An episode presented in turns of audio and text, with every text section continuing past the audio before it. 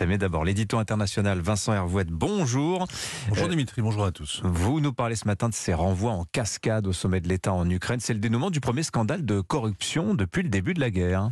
Oui, d'habitude, la, la, guerre fait les voleurs et la paix les fait pendre. Machiavel l'avait écrit et ça reste vrai, sauf en Ukraine où c'est le contraire.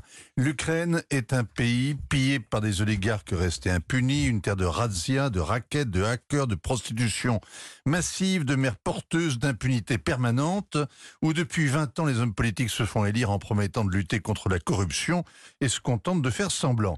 La corruption a résisté à toutes les colères, à la révolution orange en 2004, à l'insurrection de Maïdan en 2014, à l'élection de Volodymyr Zelensky. Mais, mais elle ne va peut-être pas résister à l'invasion russe. L'Ukraine en paix fabriquait les voleurs à la chaîne, la guerre oblige à les pendre, Machiavel est pris en défaut.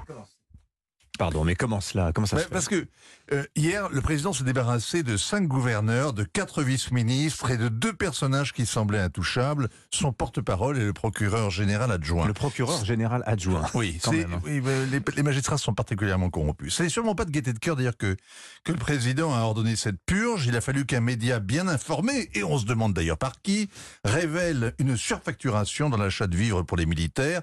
La présidence a attendu quatre jours pour réagir.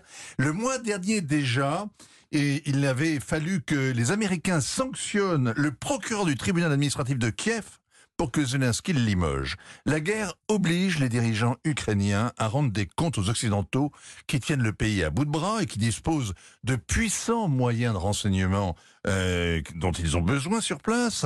À terme, des milliers de milliards de dollars auront été investis dans un pays qui a mauvaise réputation, qui a une gouvernance fragile et qui a une capacité très très limitée à l'auto-nettoyage. Il faut se rappeler que Volodymyr Zelensky s'est fait élire euh, sur deux batailles. Hein. L'une contre un ennemi extérieur, les Russes, il promettait la paix, c'est raté.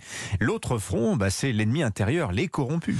Il y a un an, à la veille de l'invasion, Washington le jugeait sévèrement. Zelensky a protégé ses amis, il a bloqué la création d'institutions indépendantes, il n'a pas déraciné les réseaux occultes dans l'administration. La guerre aurait dû aggraver cette dérive, la corruption prospère dans le secret, la loi martiale aussi euh, muselle les médias, mais l'administration euh, Biden garde l'œil ouvert. En juillet, puis avec le changement de majorité à la Chambre des représentants en octobre, la pression a augmenté. Il s'agit de tordre le cou à la rumeur qui prétend qu'une partie de l'équipement est réexportée en contrebande ou finit au marché noir.